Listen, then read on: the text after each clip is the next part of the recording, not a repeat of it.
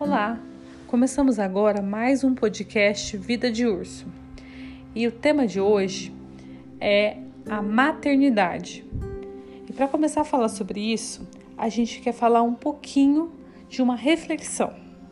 A maternidade é um convite irrecusável que a vida nos faz para aprendermos coisas que nunca aprenderíamos de outra maneira e para revermos nossos conceitos e posturas.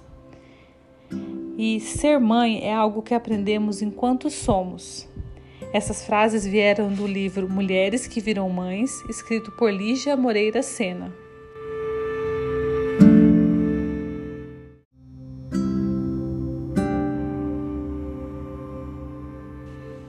E hoje a gente quer falar, dentro desse grande tema que é a maternidade, sobre cansaço materno e maternar em pandemia. Não é de hoje que se fala sobre isso. Mas convenhamos, nada se compara ao isolamento social, às restrições de convívio e às relações interpessoais modificadas por conta da pandemia.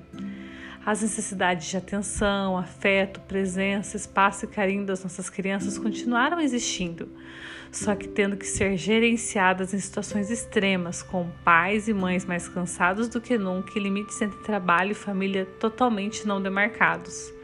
Nós adultos tivemos que dar conta de tudo mais uma vez, com um plus para as mães com a carga mental ainda maior. Aqui a gente não tem a pretensão de resolver toda a questão, a gente quer falar sobre o cansaço.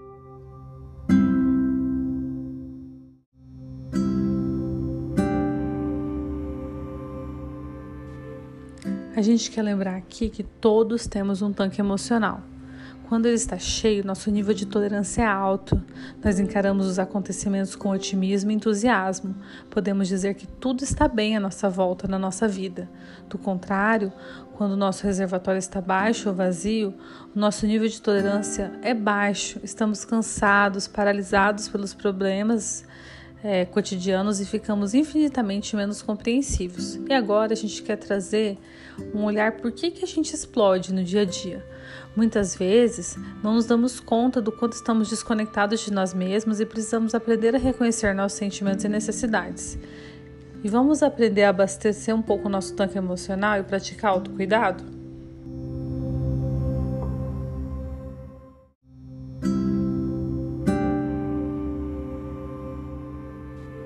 E aqui vão algumas sugestões de autocuidado para você poder aplicar no seu dia a dia. Escreva tudo o que vier à cabeça sem filtros por 20 minutos. Leia o que você escreveu e depois perceba o que há nas entrelinhas.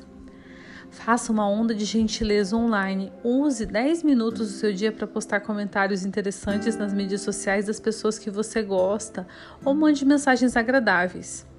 Escreva e envie um cartão gentil para alguém, uma carta, é, dizendo que estava pensando em alguém, ou um cartão sem motivo mesmo, apenas para lembrar da pessoa.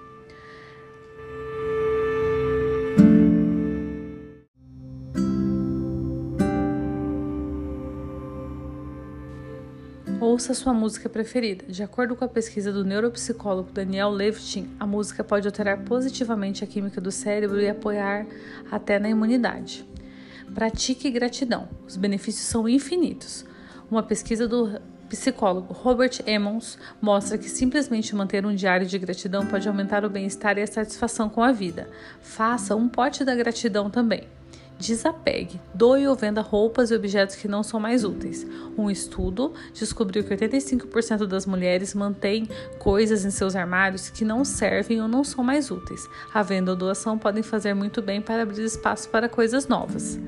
Ajuda, ajude alguém.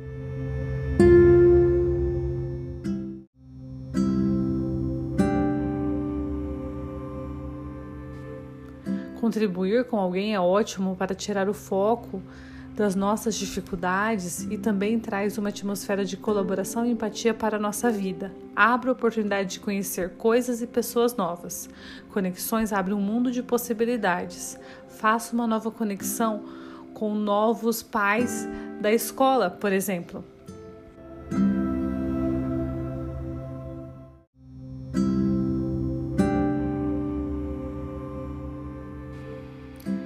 E para finalizar, A gente quer dizer que acha que mãe tem cheiro de cafuné sem pressa. Mãe tem alma perfumada. Ao lado delas, a gente não acha que o amor é possível. A gente tem certeza. A gente termina aqui fazendo uma singela homenagem para as mães nesse segundo episódio do nosso podcast Vida de Urso. Até o próximo episódio.